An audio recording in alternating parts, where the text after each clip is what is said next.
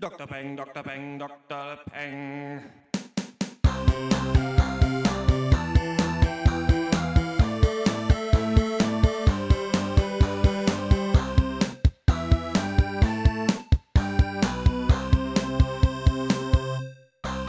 Hallo und herzlich willkommen zum 26. Pencast von drpeng.de Pop und Geist. Heute reden wir über den australischen postapokalyptischen Indie-Film The Rover mit Robert Pattinson und Guy Pearce, die neue Fernsehserie Gotham über das Leben in Gotham City, bevor Bruce Wayne zu Batman wurde und die neue Doku-Reihe Sonic Highways, welche die Foo Fighters bei den Aufnahmen zu ihrem achten Studioalbum durch verschiedene US-amerikanische Großstädte und deren Musikhistorie begleitet. Mein Name ist Dr. Schwarz und wie immer rede ich mit Dr. Eck. Hallo. Dr. Snips Hallo. und äh, Dr. Loco. Hallo. Ich habe gesagt be before anstatt before, habt ihr es gemerkt? Gotham City Ah, ja, before, before gemerkt, Bruce ja. Wayne to Batman wurde.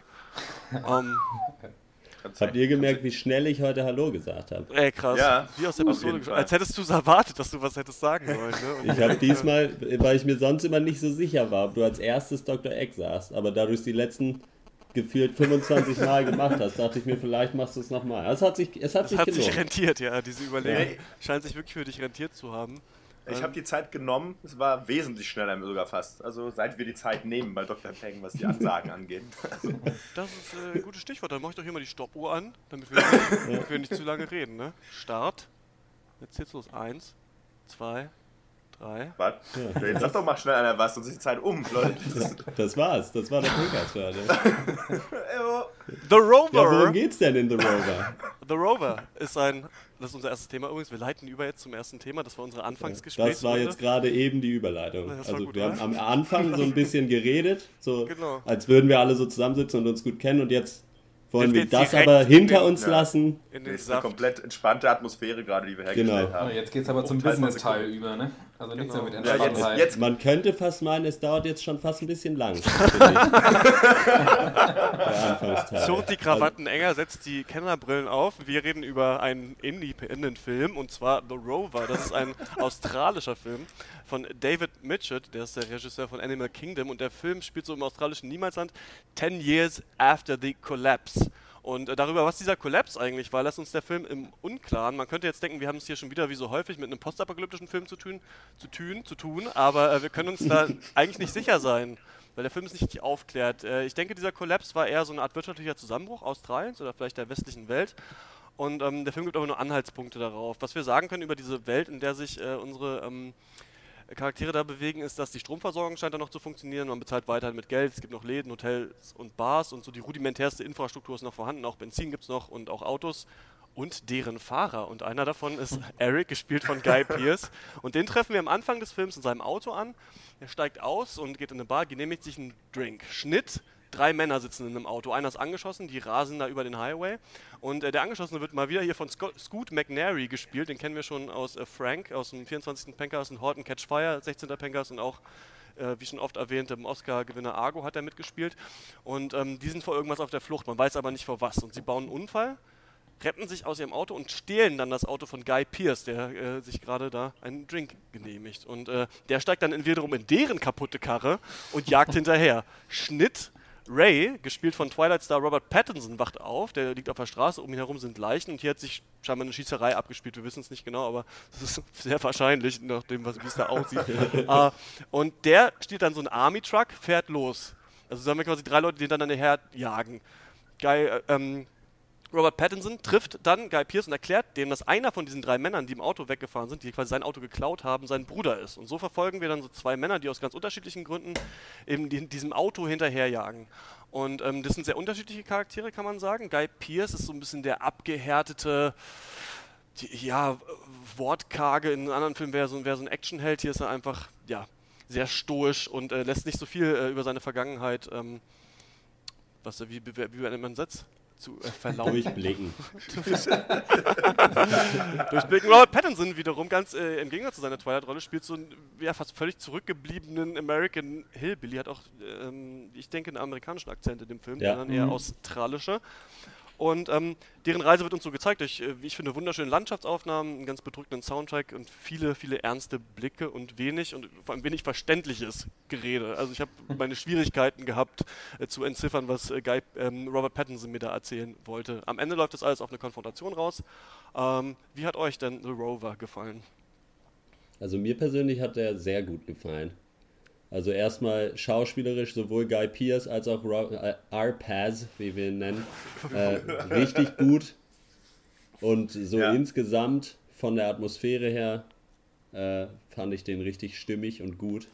Zumal ich normalerweise immer der Erste bin, der abhatet, wenn so lange Shots und übertrieben lange Szenen irgendwie gezeigt werden. Aber in dem ja. Film hat es einfach sehr gut gepasst und wurde zum vielleicht ersten Mal richtig verwendet. Diese Technik. Also ich fand ihn richtig gut, erstmal so viel. Ich finde ja. stimmig ist ein gutes Stichwort, weil ich fand, also das ist eigentlich das, worauf ich immer zurückgekommen bin beim Überlegen, dass da wirklich irgendwie alles gepasst hat. Und der Film macht zwar nicht viel, aber das, was er macht, zieht er halt wirklich zu 100% durch, von vorne bis hinten. Und äh, allgemein ist, also ich fand ihn ein bisschen schwierig zu gucken, nicht weil er nicht gut wäre, sondern weil er wirklich, ich fand ihn, also war sehr grausam. Und ich fand ihn auch teilweise sehr traurig. Und es ist halt so, so eine leere, kalte, nihilistisches Weltbild, was dir da irgendwie vermittelt wird. Und äh, da passen auch die ganzen Charaktere rein. Aber ich kann verstehen, wenn man das nicht ansprechend findet, aber ich war da eigentlich seit Minute 1 drin und äh, war wirklich angespannt und fand ihn auch richtig gut. Ja, also äh, da kann ich auch nur mit in den Chor mit einstimmen, in den Kanon. Ähm, super Film. Ähm, zwischen, zwischendurch hat er mich manchmal ein bisschen verloren, einfach aufgrund der Art und Weise, wie er seine Handlung erzählte. Ähm, aber ich aber, ja, aber das ist aber auch eigentlich nur, hätte ich fast nicht erwähnen müssen. Das ist wirklich eine Nebensächlichkeit. Der Film ist wunderbar anzuschauen, hervorragend gefilmt und eben auch gespielt.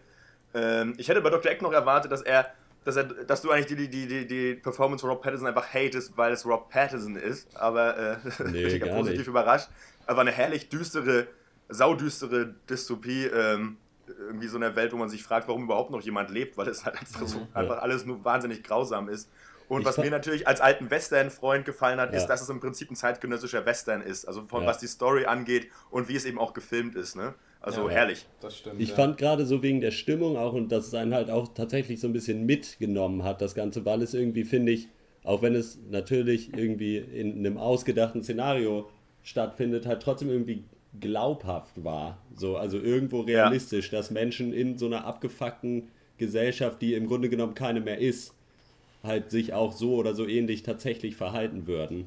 Ich fand das in diesem ganzen Wirrwarr an postapokalyptischen Kram, den wir gerade um die Ohren geprügelt bekommen aus allen Richtungen, ähm, war das war das so sehr grounded, diese, diese ähm, mhm. Postapokalypse, in der ja. sie sich bewegen. Das ist jetzt nicht ja. so, dass da jeder um sein Überleben kämpft 24-7, sondern es gibt irgendwie Bars, es gibt so ein paar Shops, es gibt da noch so ein, so ein Hotel, irgendwie die Army scheinbar ist noch irgendwie intakt, man weiß aber nicht genau, so wie die, die Rolle ist unklar, ne? von der Armee, vom Militär, ja.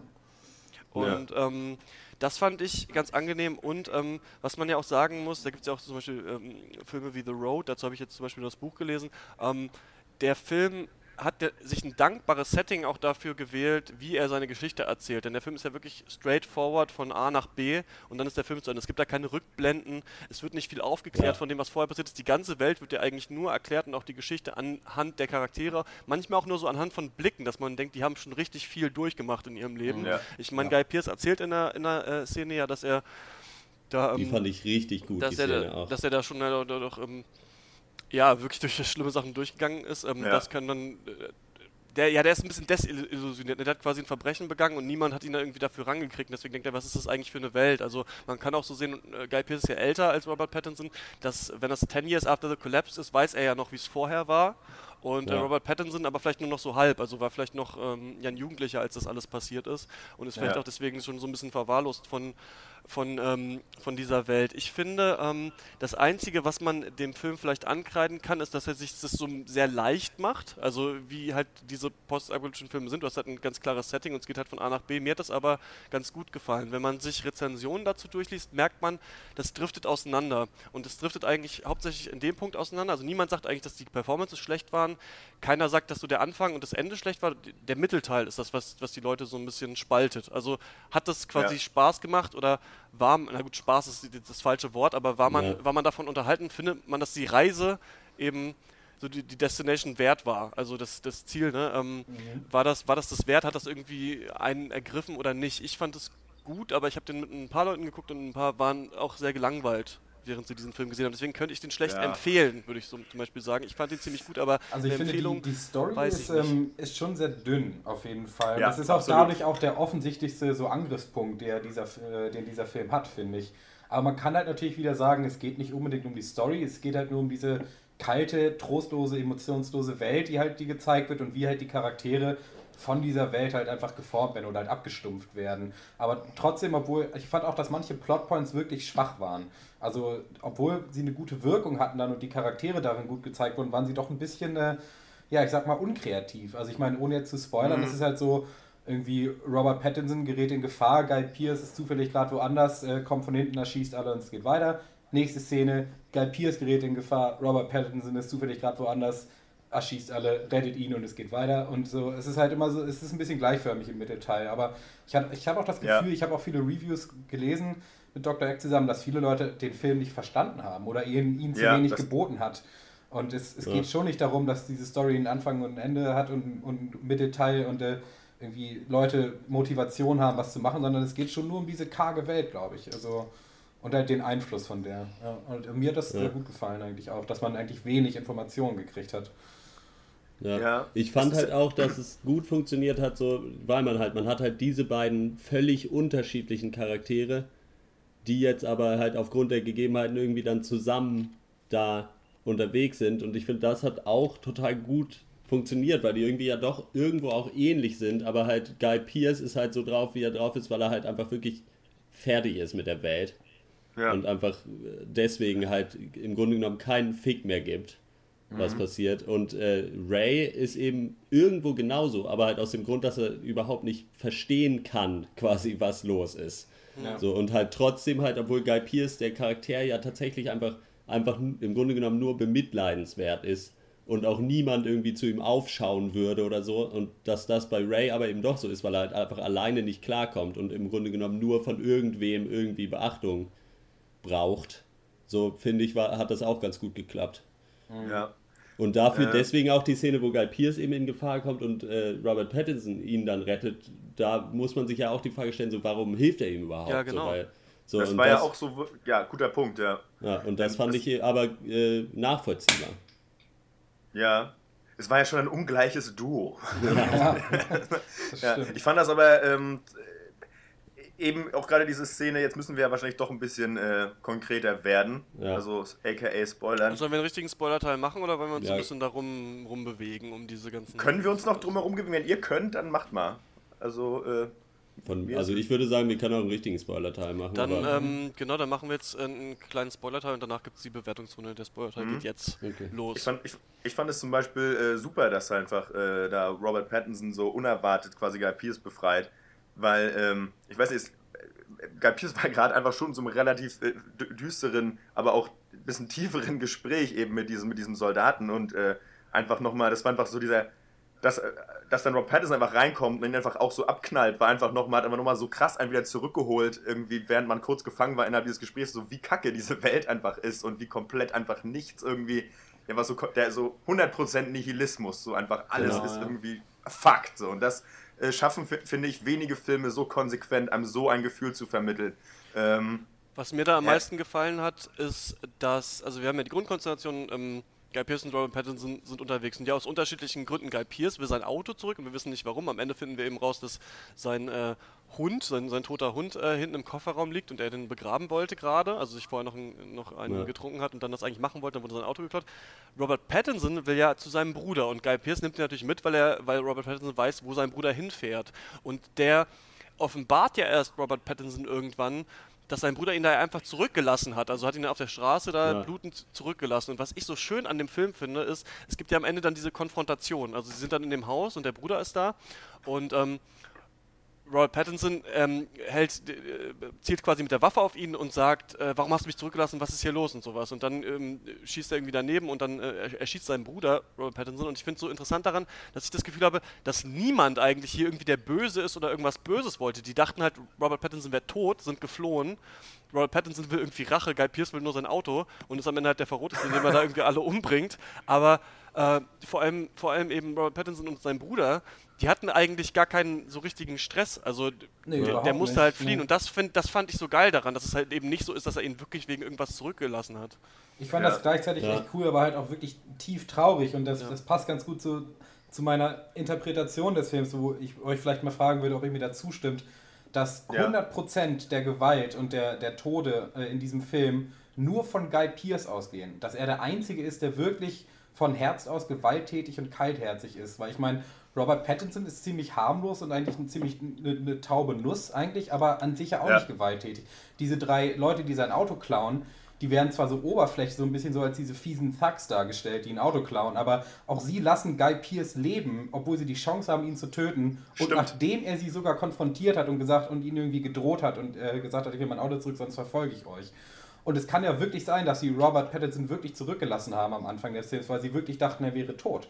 Genau. Und, äh, Ja. und auch das, die Rolle des Militärs, dass er da irgendwann Guy Pearce äh, gefangen nimmt, auch das können ja wirklich nur so Ordnungshüter sein, die halt äh, versuchen, wieder Ordnung in diese Welt zu bringen. Auch die sind ja nicht Ja. von sich aus gewalttätig. Und auch so die ganzen Nebencharaktere, die er trifft. Der Typ, der ihm die Waffe verkauft, die Ladenbesitzer, die, ne, es gibt noch eine, eine weibliche Ärztin, auch die sind ja an sich eigentlich überhaupt nicht aus auf Gewalt und die haben sich eigentlich abgefunden mit dieser kargen Ja. Welt und alles geht nur von Guy Pearce aus. Und das fand ich Ja. halt eigentlich traurig mit anzugucken, wie er halt wirklich alle um sich rum so auf, auf, seine, auf sein kaltes Weltbild halt hin manipuliert und das einfach nur in Gewalt endet. Und gerade bei Robert Pattinson, der ja als hilfloser Charakter dargestellt wird, wie der dann wirklich so Ja, verdorben als so wird. reine Seele quasi. Ja, Ja, wie der halt verdorben wird von dieser Ansicht und dass er dann am Ende auch wirklich dann tatsächlich diese Konfrontation überhaupt erleben muss mit seinem Bruder, obwohl die eigentlich überhaupt Ja. keinen Beef hatten. Also ich fand es schwierig mit anzugucken, muss ich sagen. Aber da, dabei halt total wirkungsvoll natürlich. Aber das Schöne daran ist ja auf eine Art, Robert, ähm, ich verwechsel den Namen, Guy Pierce, er will ja das Auto, weil sein Hund da drin ist und er seinen Hund begraben will. Und das ist ja so am Ende kommt es heraus und es zeigt ja quasi nochmal so, dass er auch für etwas kämpft, aber diese Welt so abgefuckt ist, dass es ihn überhaupt nicht mehr interessiert, was mit den Ja. anderen Leuten passiert. Er bringt die einfach um, weil er so schnell wie möglich halt äh, jetzt, äh, er kann halt für die Waffe nicht bezahlen, die er sich da kaufen will, deswegen schießt er den Typ ab und fährt halt Ja. einfach los. Und weil er, er braucht die Waffe ja, um quasi eine Frau zu bedrohen und zu sagen, wo, wo sind die hingefahren, ne? Und Genau, ähm, ja. die es gar nicht weiß, also die, das bringt ja auch überhaupt nicht. Und äh, das ist eigentlich ganz, ganz stark, dass am Ende quasi er ja auch noch irgendwie ein moralisches Motiv hat, aber so abgefuckt ist schon, dass Ja. ihn halt diese Ja, Welt das nicht mehr interessiert, ist ist auch erlaubt. Und, äh, äh, diese ja. Szene, die ich vorhin angesprochen habe, ist ja die, dass er erzählt, dass er seine Frau und ihren Lover erschossen hat. Und dann kam halt niemand, um, um ihn zu verfolgen. Und ähm, dann, Ja. das scheint dieser Punkt gewesen sein, wo er gesagt hat, ja, okay, fuck it. ja. Ja. Ja. Ja, ja. Nee, das ist aber auch, das stimmt auch, genau. Er besorgt sich diese Waffe, um diese Frau zu bedrohen. Und dass es halt aber auch so pointless ist, dass man nicht, also dass man auch da wird man auch wieder so als Zuschauer äh, fallen gelassen, weil das ja durchaus in, weiß ich nicht, äh, Actionfilm durchaus manchmal so, er hat man als Zuschauer das Gefühl, ja, nee, das war total in Ordnung, dass er den jetzt umgebracht hat, weil er muss ja an sein Ja. Ziel kommen. Aber es, äh, es kommt gar nicht zur, zur Erfüllung sozusagen seines, äh, seiner, äh, also er kann gar nicht, dass er, es wird nicht ansatzweise das erreicht, was er wollte, sondern das ist einfach nur wirklich ganz grau alles und furchtbar depressiv und Ja. äh, diese Gewalt ist, also es ist einfach, oh, nee, Aber warum fährt, warum fährt ähm, Guy Pierce nicht einfach weg, als er das Auto wieder hat? Warum geht er noch mit in dieses Haus rein? Zeigt das nicht auch, Aber dass er sich da jetzt irgendwie um diesen ich- Jungen, Jungen irgendwie äh, schert? Das würde ich auf jeden Fall so sagen, weil es gibt ja die Szene, wo sie angekommen sind an dem Haus und Guy Pierce setzt sich ins Auto. Ja. Und dann guckt ihn Robert Pattinson aber an und sagt irgendwie, äh, was ist jetzt? So nach dem Motto. Und erst dann steigt er wieder aus und geht dann rein. Also ich würde, also das würde ich schon so interpretieren, dass er dann sagt, okay, jetzt fühle ich mich irgendwie für den verantwortlich und gehe Ja. jetzt damit rein und helfe ihm, Ja. diese Konfrontation irgendwie zu überstehen. Dass das dann damit endet, dass im Endeffekt alle tot sind, außer Guy Pierce, ist natürlich ungünstig. Aber ich, das habe ich schon so verstanden. Aber ist Obwohl es sein Ziel, da alle umzubringen eigentlich? Weil die wollen die ja alle in diesen einen Raum führen, um sie dann zu töten? Ich Oder? glaube, er fühlt sich Nee, dann in die Ecke gedrängt, als genau. das dann äh, nicht ganz klar ist, ob äh, Robert Pattinson noch Kontrolle über die Situation hat. Und Guy Pierce denkt sich, bevor es jetzt eskalierte, bringe Ja. ich erstmal schon mal die Ja, Hälfte Guy um. Pierce erschießt die beiden ja erst, nachdem Robert Pattinson dann. Nee, ich meine, warum sie überhaupt die aufwecken und in einen Raum reintreiben wollen. Wollen Ja, sie die also Einfach, glaube ich, dann auch- halt aus halt Sicherheitsvorkehrungen quasi. Aber sie hätten halt auch einfach ohne gezogene Waffen da reingehen können. Also ich meine, weil die, die es hatte ja, wie auch äh, Dr. Sniff schon sagte, die hatten ja an sich mit ihm überhaupt keinen Beef. Die haben ihn ja auch leben lassen. Ne? Also, ja, äh, ja aber es ist ja, es ist ja schon so, dass es alles in der Welt von Guy Pierce quasi abspielt. Und er kann Klar. ja, also und er, er weiß ja auch überhaupt nicht, was das für Leute sind, quasi. Ja, ja. Und also, kann, dass er da halt auch einfach dann kein Risiko eingeht, quasi. Ja. Was sie noch hätten machen können, eigentlich die drei Jungs äh, von der Tankstelle, ist, ähm, dass sie dass sie einfach Autos wechseln, als Guy Pierce da so bekloppt hinter denen herkommt, weil sie ja sehen, dass ihr Auto scheinbar noch geht. Aber wahrscheinlich war das andere besser Ja. oder so, weiß ich nicht. Wenn sie Oder so, zumindest mal Guy Pierce seine Schlüssel wegnehmen, damit er sie nicht weiter verfolgen kann. Das Ja. habe ich als Ja einziges gut, aber das ist ja wieder auch so, dann hätten sie ihn auch einfach umbringen können. So dass sie Ja. ihm das auch einfach Umbringen, aber überhaupt. sie sind ja keine gewalttätigen Menschen, aber sie können ihm einfach sein Auto. Nee, aber wenn, wenn du jemanden ohne Auto äh, in der Wüste stehen lässt, dann ist es äh, ähnlich. Auch ein Todesurteil, ja. Ja.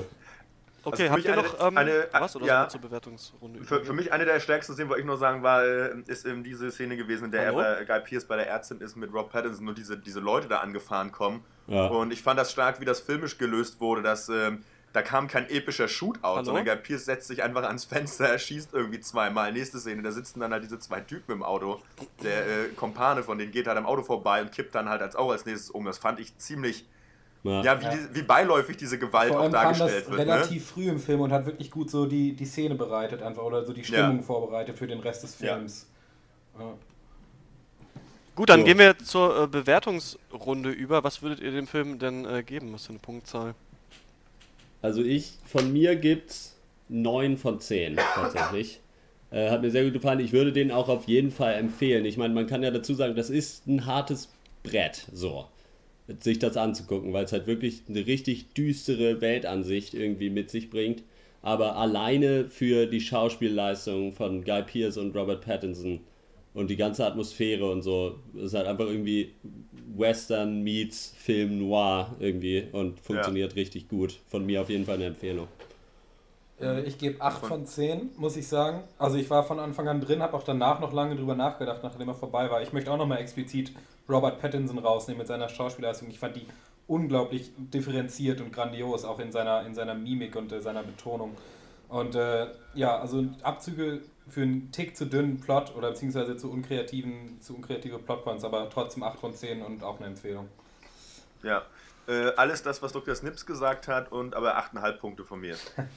Von mir gibt es ähm, 8 von 10. Man hätte vielleicht die Charaktere noch ein bisschen mehr ausbauen können, ähm, meiner Meinung. Muss vielleicht nicht sein, aber ähm, vielleicht hätte man, hätte man in den Mittelteil noch äh, ein, ein paar intelligentere Sachen einbauen können. Aber ich äh, fand den Film auch gut, weiß aber nicht, ob ich den, also den Leuten, wo ich das Gefühl habe, so die kommen auf sowas klar, das am Ende nicht so eine richtige Lösung ist, aber ähm, sind halt dabei. For the Ride, den würde ich den empfehlen. Äh, aber nicht allen. Ähm, dann kommen wir zum nächsten Thema und äh, das ist Gotham, eine neue Fernsehserie auf HBO. Ähm, ja, wo es um äh, Gotham City geht, bevor Bruce Wayne zu Batman wurde, Dr. Snips. Bruce Wayne ist Batman. Und Snape hat Dumbledore umgebracht. Oh, Spoiler. Äh, Gotham, ja, ist eine Crime-Serie, spielt in Gotham, wer hätte das gedacht? Allerdings vor Batmans Zeit. Also Bruce Wayne ist noch ein ganz kleiner Bub und äh, es geht eher um James, um einen jungen James Gordon, der gerade frisch bei der Polizei angeheuert hat. Äh, zusammen mit seinem Partner Harvey Bullock, der mehr so die Rolle des so, ja, der, der alte Hase, der so weiß, wie es läuft in Gotham, ne? Das ist so die Rolle, die er verkörpert. Und die beiden Polizisten, äh, ja, werden schon in ihrem ersten Fall mit der Ermordung von Bruce Waynes Eltern konfrontiert, die wir alle noch kennen, sicherlich aus dem Batman-Universum.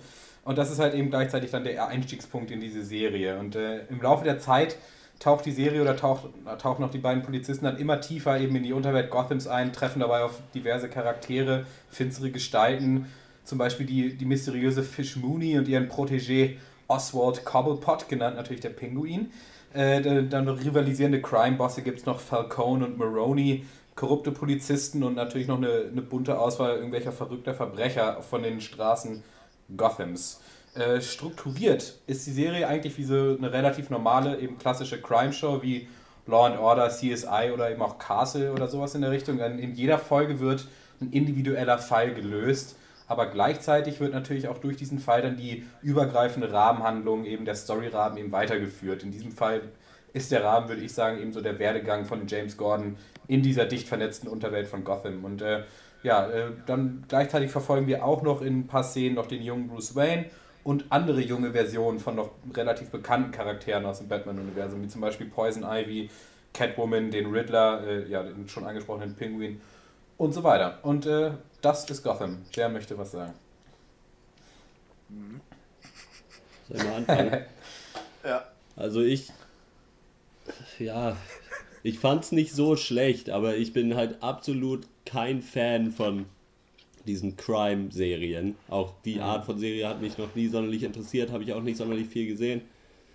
Äh, Und noch dazu bin ich jetzt, ich finde ich natürlich Batman auch super, aber äh, so das Universum darum interessiert mich jetzt auch nicht so wahnsinnig, dass mir das irgendwie gereicht hätte. Was so die Serie angeht, so weil es eben so eine ganz normale irgendwie Crime-Serie ist, das fand ich nicht so schlecht umgesetzt, aber es war auch nichts Besonderes. Es soll ja laut Dr. Snips auch noch besser werden. Äh, das werde ich persönlich äh, nicht herausfinden. Ich Aber, mochte die äh, Serie auch nicht so gerne. Ich habe äh, die ersten beiden Folgen angeguckt, weil du, Dr. Snips, uns ja gesagt hast, dass die erste Folge ähm, nicht so sonderlich gut ist. Ähm, ich finde, für das, was die Serie sein möchte, also man möchte natürlich irgendwie ein bisschen Kohle abgreifen und die Zuschauerschaft eben, weil man halt hier- sich hier im Batman-Universum bewegt und äh, macht, baut halt eine Crime-Serie drumherum aus, das, das funktioniert ganz gut, finde ich. So, die Schauspieler machen ihre Jobs gut, die Stimmung ist ganz gut eingefangen von City, aber ich frage mich immer so ein bisschen, an wen sich das genau richtet. Und ich glaube, das sind halt so die Mainstream-Batman-Fans, weil ich meine jetzt die krassen Nerds, die sich eher hart dafür interessieren, die müssen ja langsam mal irgendwie auch keinen Bock mehr haben auf diese ganzen Superhelden-Verfilmungen, weil ich weiß auch nicht, also irgendwann ist ja die Luft auch ein bisschen raus und ähm, die Leute, die sich halt gar nicht auskennen, weiß ich nicht, ob denen halt Batman so viel gibt, dass sie das, dass sie das wollen. Wahrscheinlich Leute, die diese Filme gesehen haben und jetzt denken, die hätten da noch gerne mehr von. Ich finde, für mich hat das so ein bisschen dieses typische ähm, R2D2 C3PO in der neuen Star Wars Trilogie Problem, dass du halt irgendwie das Gefühl hast, so, ey, weiß ich nicht, wenn die Leute sich alle schon irgendwie jetzt seit, seit Ewigkeiten die ganze Zeit über den Weg laufen, macht es noch Sinn im Batman-Universum? Ich kenne mich da nicht so aus, vielleicht ist es so. Ich habe mich halt immer gefragt bei Episode 1, ey, wenn C3PO und R2D2 da immer schon dabei waren, warum erzählen die nicht mal was davon? Also, nee, oder in der neuen, also warum erzählen die Luke Skywalker nicht? Ja, übrigens, wir waren hier mit deinem Vater auch irgendwie jahrelang unterwegs. Dein Vater hat mich übrigens gebaut. Was ist denn hier los? Aber wahrscheinlich wurde irgendwie der Memory Wipe oder sowas. Ähm, was ich noch nicht ganz mag an der Serie ist so dieses 0815-mäßige Go ähm, nee, Inspector Gordon ist halt so der, der rechtschaffende Gute und ich hasse total doll seinen, seinen Kompagnon da, mit dem er da unterwegs ist, der die ganze Zeit sagt so, ja, Gotham City ist halt dreckig und hier, man kann halt mal einen schlagen im Verhör und sowas. Ich fand das alles irgendwie zu billig. Ich fand den jungen Pinguin richtig cool. Der hat wirklich, wie du auch schon gesagt hast, jede Szene gestohlen. Also der, der war herrlich, aber ich weiß überhaupt nicht, was das soll. Ich habe mich die ganze Zeit gefragt, warum? Warum ist das so? Ja, Geld ist wahrscheinlich die Antwort. Äh, deswegen wird diese Serie gemacht. Ich, pff, mich hat das mich hat das nicht gekriegt. Ich weiß nicht so richtig, was das soll. Wenn man irgendwie richtig Bock hat, jetzt nochmal irgendwie die, früher die Geschichte von Gotham rauszufinden, weiß ich nicht, ob die so auch wirklich schon geschrieben war und ob das alles stimmt, dass der Riddler da irgendwie auch in der Polizei gearbeitet hat, dann von mir aus. Aber ähm, für mich reicht die Backstories der Charaktere reichen eigentlich in Arkham, in Arkham Asylum, diesem Videospiel, kannst du dir halt so zwei Absätze durchlesen darum, darüber, warum die Bösewichte so geworden sind, wie sie sind. Das hat mir eigentlich gereicht. Also ich brauchte das nicht Ja. in meinem Leben nochmal jetzt als komplette Serie. Ich werde es auch nicht weitergucken ja, für so ein bisschen Leute, die darauf Bock haben, aber hat ähnliches Problem wie dieses Marvel ähm, Agents of Shield. Das ist ja diese Serie, die nach Avengers rausgekommen ist, wo sie halt ähm, ja so ein bisschen Shield als Organisation mehr zeigen. Hatte ganz schreckliche Schauspieler, war noch schlimmer, aber ähm, ja, kann man, kann man machen, wenn man ein bisschen Bock drauf hat, aber ich habe da echt einfach den Bock nicht. Ja, ähm, ge- ja, geht mir genauso. Also für mich ist halt auch e- eher eine mittelmäßige, vielleicht ein bisschen bessere Crime-Serie, die halt irgendwie auch so episodisch funktioniert, wie halt bekannte Formate, CSI, was auch immer, ähm, was mich halt an sich auch überhaupt nicht greift. Ähm, ich finde es, was ich, was mich hätte man kriegen können mit einer düsteren, düstereren Atmosphäre, so wie es ja auch in manchen äh, Cartoon oder in dieser einen Cartoon-Version auch gab von Batman zum Beispiel. Äh, ähm, ja, aber keine Ahnung, Pinguin war cool, aber insgesamt war mir das Ganze nicht düster genug, weil Gotham muss für mich schon richtig abgefuckt, gruselig sein und nur, dass da ein Polizist sagt, ja, hier ist alles abgefuckt hier sind eh alle korrupt, irgendwie das allein macht für mich keine Atmosphäre. Schauspielerisch war es für mich okay, also es war auch cool, natürlich Ben McKenzie von The OC mal wieder zu sehen, äh, als äh, den jungen äh, äh, Gordon da. Ähm, ja, ansonsten, mh, ja, kann man mal reingucken. Ja, für mich aber auch eher nichts. Also, ich habe zweite Folge auch geguckt, aber dabei bleibt es, glaube ich, auch. Ja, also ich würde auch nicht behaupten, dass die Serie hochklassig ist, aber ich fand sie halt, äh, also für mich war sie unterhaltsam, weil ich, also ich, ich mag das Format und ich finde das halt gepaart mit dem Gotham-Setting, fand ich das halt cool. Und, äh, und ich finde, es hat auch viel Potenzial für noch, für noch coolere Charaktere, die irgendwie geileren Scheiß machen. Und vor allem finde ich sie Ja, das hofft man, vernünftig ne? produziert. Also es ist kein, kein Billo-Fernsehscheiß, finde ich. Also ich finde, es ist eine, eine Ja. kleine Stufe drüber, meiner Meinung nach. Also klar, viel ja. ist halt, viel ist Klischees und viel ist Hausmannskost. Oder das, das auf jeden Fall, finde ich. Also dieses, äh, wir lösen jede Woche einen Fall, Prozedere, klar, das äh, ist natürlich nichts Besonderes. Ähm, was ich vielleicht noch nicht so, nicht so toll finde an der Serie, ist halt wirklich dieses wirklich klischeebeladene äh, Polizeipaar. Einfach wirklich der junge, idealistische Polizist und der alte, Alkoholiker-Polizist, der schon richtig viel gesehen hat und äh, so der Rookie und irgendwie der Erfahrene, so das, das muss nicht sein, finde ich. Und äh, der einzige Charakter, der extra für die Serie geschrieben wurde, nämlich Fish Mooney, äh, mhm. ist für mich auch das absolut abgelatschte Klischee von so einer taffen Braut, die irgendwie ja. ihren eigenen Laden hat und total regelt. Und äh, ich finde, sie ist eigentlich der Schwachpunkt der Serie, muss ich sagen. Aber ähm, für mich lebt es von den Nebencharakteren und vor allem auch von den Bösewichten, die wir halt jede Woche sehen. Ja, also ich habe fünf Folgen geguckt, weil die wirklich ähm, relativ kreativ äh, sind und auch auf kreative Art und Weise ziemlich düstere Scheiße schon auch machen. Äh, also mit mir hat das gefallen, aber ich würde eher sagen, das ist eher so eine Guilty Pleasure Serie, als jetzt wirklich was, was ich anpreisen und weiterempfehlen würde. ja. Aber ich würde es empfehlen, muss ich sagen, also nur von einem Standpunkt aus, dass es mich unterhält. Ich weiß nicht, ob wenn es euch nicht unterhält, dann ist es natürlich auch total in Ordnung. Aber mit mir ja. macht es eigentlich Spaß, das jede Woche 45 Minuten lang zu gucken. Mehr muss nicht sein. Ja. ja. Okay. du hast ja keinen Geschmack. Na naja, gut, wenn du jetzt sagst, da kommen noch total coole Bösewichte, dann bin ich natürlich auch wieder interessiert, denn genau die will ich natürlich sehen bei Gotham. Ähm, naja, mal schauen. Ah, ja, oh weiß ich nicht, ob, die, ob du die cool und düster findest, weiß ich nicht, ob dir das ausreicht. Das ist natürlich nicht äh, The Rover düster, es ist eher Fer Fernseh-Crime-Serie düster. Aber ja, ja. Alles so ein bisschen zu geleckt irgendwie, aber sie haben da, glaube ich, einen ganz guten Spagat geschafft, irgendwie das so in der Mainstream-Audience äh, zu verkaufen, aber sich schon auf eher diesem Universum von The Dark Knight dann doch zu bewegen. Also es wirkt nicht ganz so düster wie bei Nolan vielleicht, aber ähm, kann man schon machen. Also man muss jetzt sagen, so. Also es, es, ist schon nicht super kacke. Also nee. Ich will das auch nicht so verstanden wissen, weil das ist, ich würde das eher empfehlen als so ein, so ein Gang, das, das die bereits gängigen Formate. Also dann lieber das gucken als Crime Show, so einmal die Woche. Also. Ja, also ich finde halt. so von, von Abklatsch von irgendwie schon bekannten Formaten irgendwie reden, weil wir hatten doch mal diese Josh Hartnett Vampir-Serie, weil die würde ich ja. dann eher zum Beispiel ja. nicht weiter gucken, weil mich da so ein Setting weniger interessiert als so ein korrupte Crime-Bosse in einer dunklen Stadt-Setting. Also das finde ich dann cooler, aber ja. das ist wahrscheinlich auch zu 100% Geschmackssache. Nee. Ich, ja. ich kann das denen eben auch nicht ankreiden. Also wenn das, was sie wollten, kriegen sie das schon hin. So, nur das, was sie wollen, ist, glaube ich, nichts, was ich sehen möchte. Das ist, glaube ich, das Problem. Weißt du? Also ich kann jetzt nicht sagen, dass, dass das überhaupt nicht funktioniert. Das funktioniert schon genauso. Ich weiß noch nicht, ob es das gebraucht hat und ob das irgendwie auch so die Backstory irgendwie hergibt. Aber genau das ist. Also für mir gibt es jetzt keine Empfehlung, nur wenn man eben jetzt, wenn man quasi sich da die Beschreibung davon auf einem die Beat durchliest und denkt, das ist das, was ich schon immer mal sehen wollte. Batman ohne Batman, wie geil ist das denn? so, dann äh, kann man sich das äh, ganz gerne geben. Ist ja, es gab ja auch Smallville, ne? Wisst ihr ja wahrscheinlich auch noch Superman, oh, bevor Superman Spider-Man ist. Äh, da ist es ja. natürlich tausendmal besser, als, als das jemals war. Dann ähm, Absolut. Äh, gehen wir zum nächsten äh, Thema über und äh, quasi ähm, Foo Fighters Sonic Highways. Das ist eine Doku-Serie ah. auf HBO und da geht es eben darum, genau wie die Foo Fighters ihr achtes Album aufnehmen. Aber äh, Dr. Loco weiß darüber mehr zu sagen. Ja, genau. Äh, ja, was macht man, wenn man einer der größten Rockbands der Welt ist und diese sich auflöst, weil der Frontmann sich umbringt? Äh, ich möchte es beantworten, man gründet einfach eine zweite Rockband von Weltformat. äh, zumindest hat das, hat das Dave Grohl getan. Äh, Frontmann der Foo Fighters und ehemaliger Drummer von Nirvana. Ähm, ja, in der, in der Doku äh, Sonic Harvest folgen wir den Foo Fighters auf ihrem Weg durch die USA. Äh, dabei machen sie natürlich keinen lustigen Roadtrip, sondern äh, lassen sich in acht verschiedenen musikalisch sehr einflussreichen Zentren eben der USA äh, nieder. Darunter eben Chicago, Nashville, Seattle und New York. Ähm, und Gesetzesziel ist es dabei im Prinzip, ja, äh, den äh, für einen äh, den jeweiligen Ort so einen den, äh, Entschuldigung, spezifischen Vibe im Prinzip einzufangen, Land und Leute so ein bisschen kennenzulernen und das eben in Musik und auch vor allem Lyrics einfließen zu lassen. Und ähm, ja, in der ersten Folge landen wir dabei in Chicago und betreten die Electrical Audio Studios, die halt äh, 1997 von Steve Albini gegründet wurden. Der ist ein krasser krass Anti-Major-Label ja. und alles, so, äh, was halt super geil ist, so ein richtig Punkrocker durch und durch, äh, mhm. Anti-Establishment-Guy, nur halt äh, bezogen auf die Musik, super sympathisch, ähm, international anerkannter Recording-Engineer und äh, was nichts daran ändert, dass er kaum Kohle hat.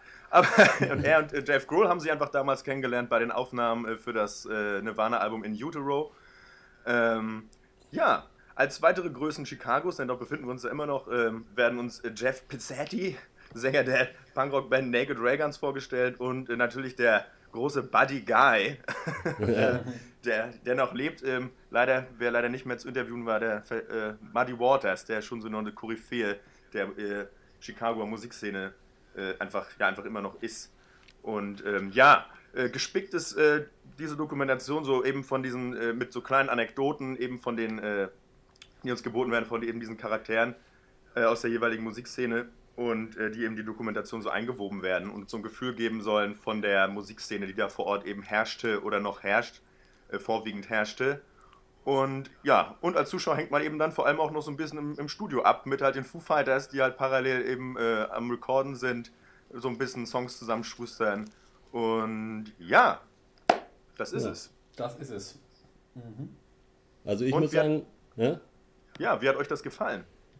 Ich muss sagen, ich wusste nicht wirklich viel darüber, außer dass es halt irgendwie Doku äh, von den Foo Fighters ist, äh, von denen ich von uns Vieren wahrscheinlich sogar noch am ehesten der Fan bin.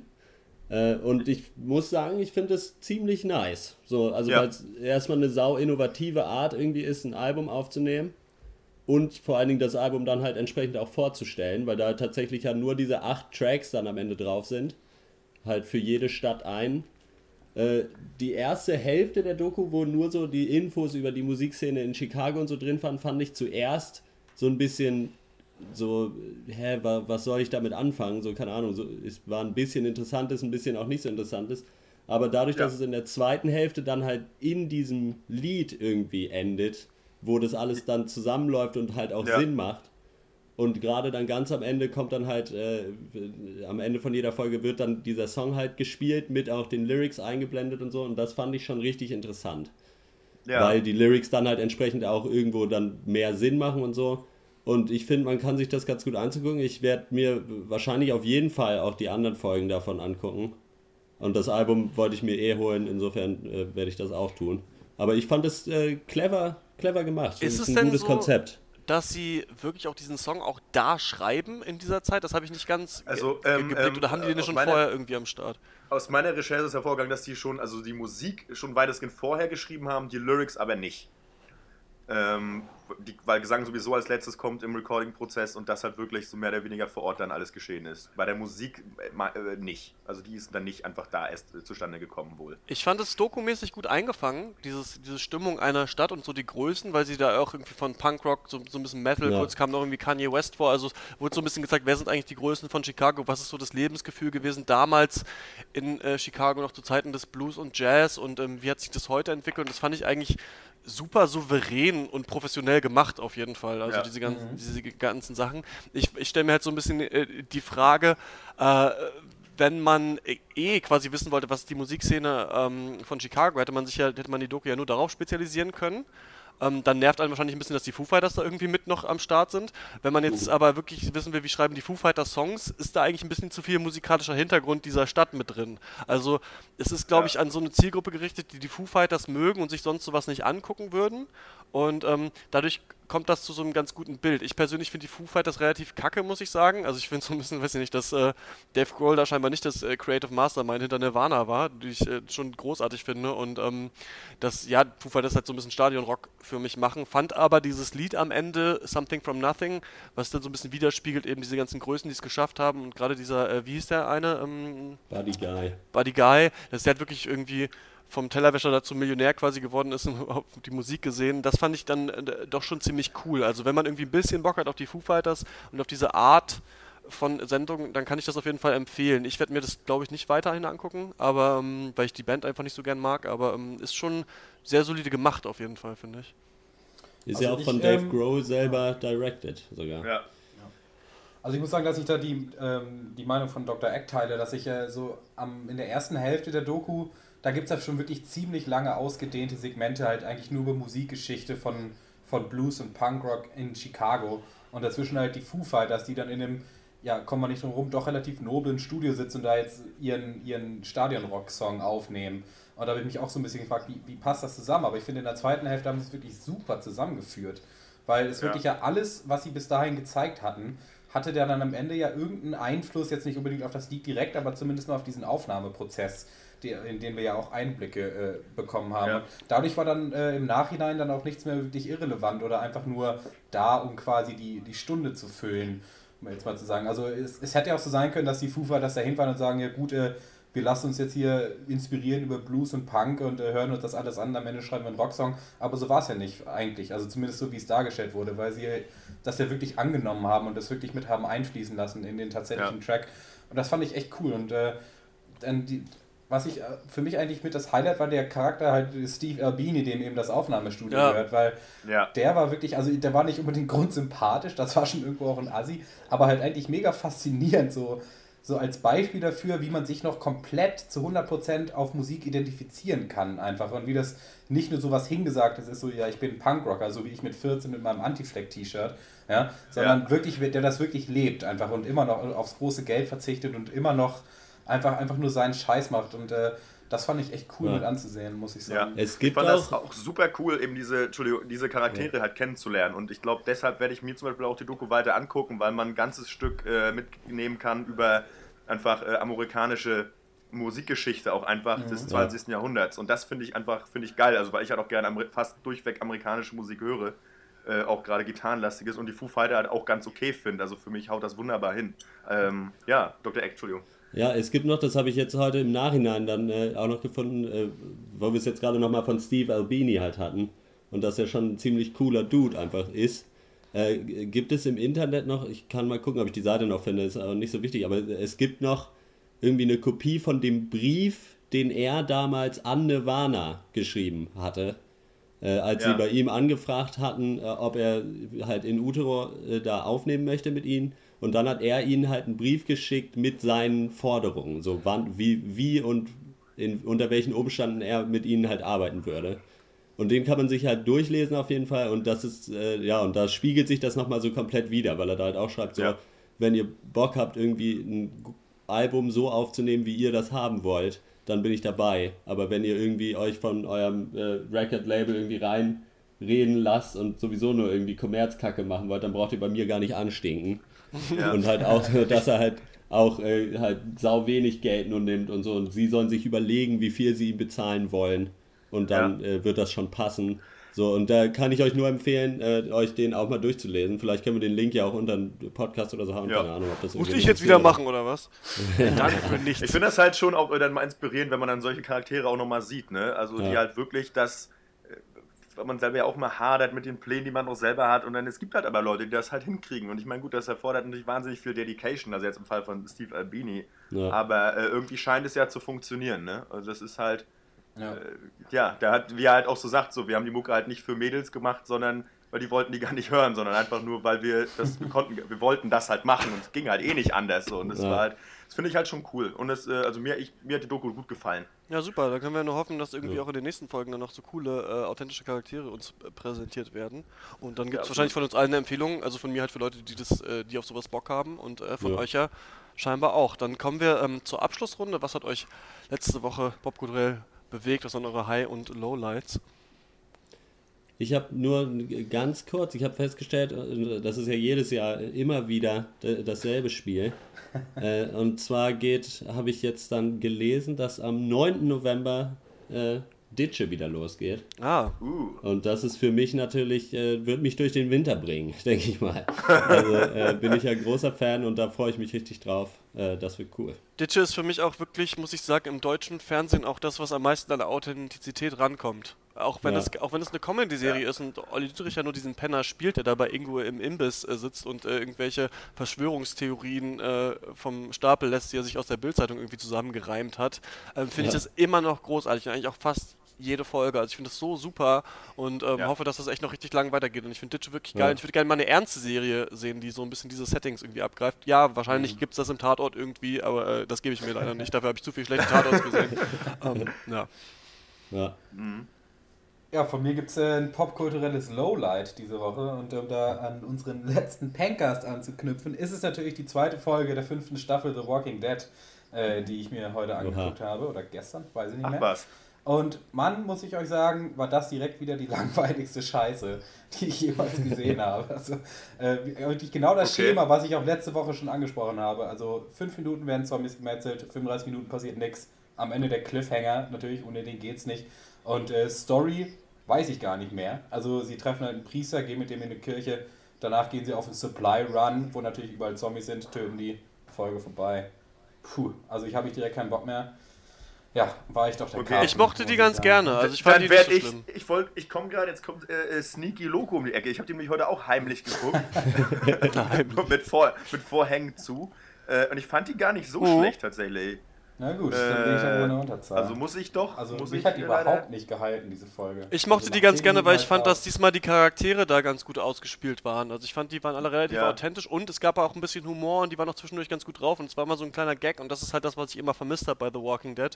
Also Ja. nach dieser äh, tollen Auftaktfolge sollten wir wahrscheinlich nicht erwarten, dass es da immer heiß hergeht, jede Folge, aber ich fand, da wurde eigentlich schon die Gefahr am Horizont gut dargestellt und auch so das Zusammensein dieser ganzen Leute hat mir diesmal ganz gut gefallen. Also ich fand, ich bin da immer noch ganz frohen Mutes, was da vielleicht diese Serie noch bringen mag, aber verstehe schon, was du meinst auf jeden Fall.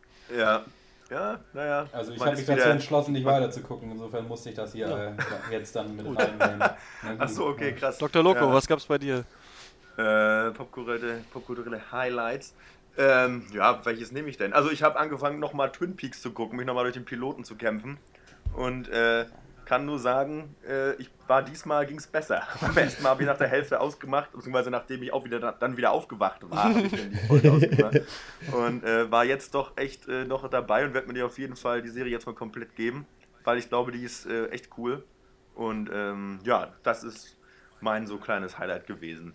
Mein Highlight war äh, Gone Girl, der neue Film von David Fincher. Und ich habe auch vorher, Ah, bevor ich äh, Ding geguckt habe, am, am Abend vorher mir nochmal sieben angeguckt und auch noch mal gemerkt, was das eigentlich für ein cooler Film ist. Also der ist ja wirklich Hart super schlüssig und äh, bringt seine Handlung gut voran, ist sau düster und hat einen, halt einen tollen Twist am Ende. Das fand ich echt super. Ähm, Gone Girl ist ja jetzt der neue Film von ihm und ist total abgehypt, wenn man ins Internet guckt. Also es, Ja, ohne Ende. die überschlagen sich die Leute vor Lob und ähm, was jetzt so ein bisschen die Geschichte ist, ist, dass Ben Affleck ähm, ist so, so Schriftsteller und hat, ähm, ja, ähm, seine Frau ist, äh, was ist sie eigentlich, Model? Ne, ich weiß es gar nicht mehr. Egal, auf jeden Fall sind die beide super reich und äh, wohnen auf so einem, so einem Landhaus, führen so ein bisschen die Bilderbuch-Ehe, reich und schön. Und ähm, eines Tages kommt er nach Hause und sie ist weg. Und er geht dann zur Polizei und zeigt es an und sowas. Und immer weiter stellt sich halt so die Frage, hat er sie entführt oder hat er sie umgebracht? Was ist da los? Weil er nicht so die Emotionen zeigt, die dann ähm, Ehemann eigentlich zeigen sollte, wenn seine Frau gerade entführt wurde. Und so, ja, hangeln wir uns am Anfang, so 30 Minuten, die vielleicht auch wirklich sich ein bisschen ziehen, halt immer so auf diese Frage hin. Also wir sehen so ein bisschen Tagebucheinträge von, von seiner Frau, noch zur Zeit, als sie sich kennengelernt haben, die dann so ein bisschen düsterer werden. Dann weiß man schon, ah, vielleicht hat er doch so ein bisschen Dreck am Stecken und so weiter. Und dann kommt halt irgendwie Twist auf Twist und am Ende ist es irgendwie völliges Tohuwabohu. Und ähm, ich für mich hat das nicht so gut funktioniert, aber auch weil ich diese Vorschusslorbeeren halt da schon überall gelesen hatte. Also wenn man natürlich weiß, der Film hat irgendwie den Mega-Twist, dann fragt man sich halt den ganzen Film, okay, wie war das jetzt? Er der Böse, sie die Böse, ist es vielleicht irgendwo dazwischen? Und für mich persönlich hat es nicht so gut funktioniert, weil ich finde, dass jetzt am Ende relativ doll übertreibt und nicht mehr nachvollziehbar ist. Und da sind auch wirkliche so Plotholes, also wo man sich fragen muss, okay, aber es war, es war doch das und das da, also warum checkt das denn irgendwie niemand? Und ähm, auch so, ich habe gelesen, dass dieses Buch ein bisschen reißerisch ist, aber das irgendwie gut funktioniert, halt so ein Page-Turner ist irgendwie, wo das halt dann ne, dauernd auf einmal wieder, geht's wieder aus der anderen Sicht und dann kommt der Twist und der und dann ist man halt so, bleibt man dabei.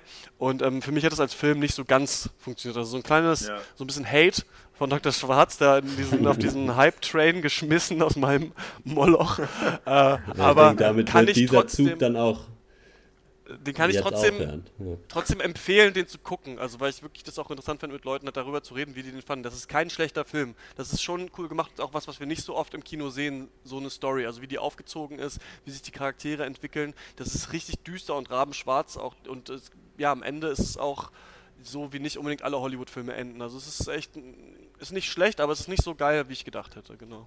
Ja. Na gut. Ja, den wollte ich mir eigentlich auch nochmal angucken irgendwann. Machen Habt ihr denn den, den medialen Aufschrei mitbekommen, äh, den Ben Affleck ausgelöst hat in, äh, in, äh, der Talkrunde mit Bill Maher? In den Nee, was oh, hat er ja. denn gesagt? Doch, doch. Achso, ja, ich schon. Ne, da gab es irgendwie die Geschichte, ich weiß nicht, Bill Maher ist ja euch wahrscheinlich ein Begriff, ne? Nehme ich mal an, so Nein. halbwegs. Ja. Äh, Late Night Äh, Talkshow in Amerika. okay. Late Night, ja, genau. Und äh, ich weiß nicht mal, wie würde man politisch Bill Maher einordnen? Schon schon eher. Ist der rechts? Weiß ich nicht. Nein. Nee, Nein, ich meine nicht. Ich meine, der ist schon so eher liberal unterwegs eigentlich. Äh, nee, auf jeden Fall, keine Ahnung, ging es in der Diskussion darum, äh, keine Ahnung, über die Bedrohung durch den Islam für die Welt und äh, da hat halt, äh, ist halt irgendwie Ben Affleck kurz aus der Haut gefahren und meinte halt, dass er das, halt das überhaupt nicht, keine Ahnung, hatte halt komplett irgendwie äh, für die Gegenseite ist er da eingetreten und äh, das war, kam da wohl zu einer ein bisschen heftigeren Auseinandersetzung und äh, dafür hat er auf jeden Fall in sozialen Netzwerken sehr viel, sehr viel Lorbeeren geerntet. Äh, für seine Haltung und Einstellung. Aber er äh, kam, das also, äh, also ich habe das auch gesehen, er kam in diesem Video schon rüber als der Typ, der die Problematik eigentlich nicht ganz verstanden hat. Und Ja, halt das mehr habe ich so- auch so gelesen, Und mehr ja. so die, die Bild-Zeitungsargumente, halt die, die Argumente, die die Masse hören will, die haut er da halt raus. Und, äh, aber das ist sehr Ja. interessant, muss, also das kann man sich auf jeden Fall mal angucken. Vielleicht kann Dr. Schwarz das ja unter dem Pencast linken. Nichts gibt's. Und damit ist der Packers auch vorbei, bevor ihr hier noch irgendwie zehn Sachen erwähnt, die ich da als Link irgendwie irgendwo einfügen soll. Also ich bin Hier noch nicht drauf wünscht dem dir was. Hype Train, muss ich noch sagen. Ich bin noch drauf. Also ich, ich Es ist mir völlig egal, ob du das verlinkst. Ich hab's schon gelesen. Jetzt, jetzt teile ich das eh nicht mehr. Nö, Also Dr. Sims, du guckst dir den auf jeden Fall an, ne? Ja, auf jeden Fall. Ich Ja, guck- wenn ihr auch auf jeden Fall Ja, gut, dann können wir auch dann, äh, dann den, einen der nächsten. ja, dann an. können wir einen der nächsten Packers dann genau zu diesem Thema machen. Den hört ihr dann wahrscheinlich bald auf äh, drpeng.de und da gibt es auch viele andere tolle Artikel, zum Beispiel morgen, also dann schon für euch schon äh, letzte Woche den Artikel über die 10 besten Adventure Time Folgen aller Zeiten. Könnt ihr euch drauf freuen oder habt ihr euch jetzt wahrscheinlich schon drüber Ja, gefreut? Das Wenn kannst ihr, du ja auch verlinken und dann passt wenn ihr Meinungen zu diesem Podcast habt, dann äh, postet uns die doch in die Kommentare auf drpeng.de oder schreibt uns eine Mail an Und auch drpeng.gmail.com. Auch wenn ihr keine Meinung habt. Und auch wenn ihr keine Meinung habt, gerne einfach mal posten. Hallo sagen. Eben. Wir würden uns Ja. drüber freuen. Auf Dann sind Fall. wir raus bis äh, zur nächsten Woche. Tschüss. Jawohl. Ja, auf Wiedersehen. Ja, tschüss, Freunde.